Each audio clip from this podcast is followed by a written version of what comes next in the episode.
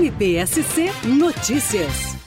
O município de Palhoça deve tomar providências para implantar o abrigo institucional para mulheres e filhos vítimas de violência doméstica ou em situação de risco no prazo de 120 dias. A decisão do Tribunal de Justiça atende ao recurso do Ministério Público de Santa Catarina contra a decisão de primeiro grau, que negou o que foi requerido pela primeira Promotoria de Justiça da Infância e Juventude em uma ação pública dirigida ao município. Como explica o promotor de justiça Aurélio Giacomelli da Silva. O Tribunal de Justiça do Estado de Santa Catarina deu provimento ao recurso do Ministério Público para a implementação no município de Palhoça de um abrigo institucional para mulheres e seus filhos vítimas de violência doméstica ou em situação de risco.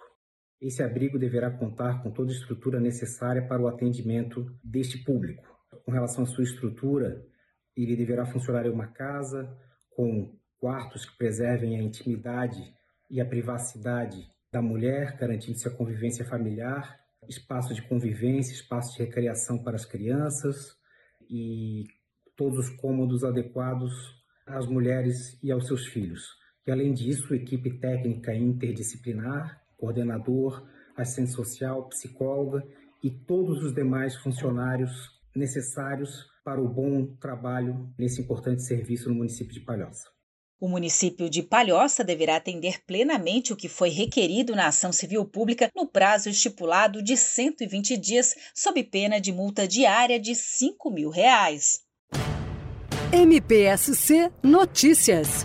Com informações do Ministério Público de Santa Catarina.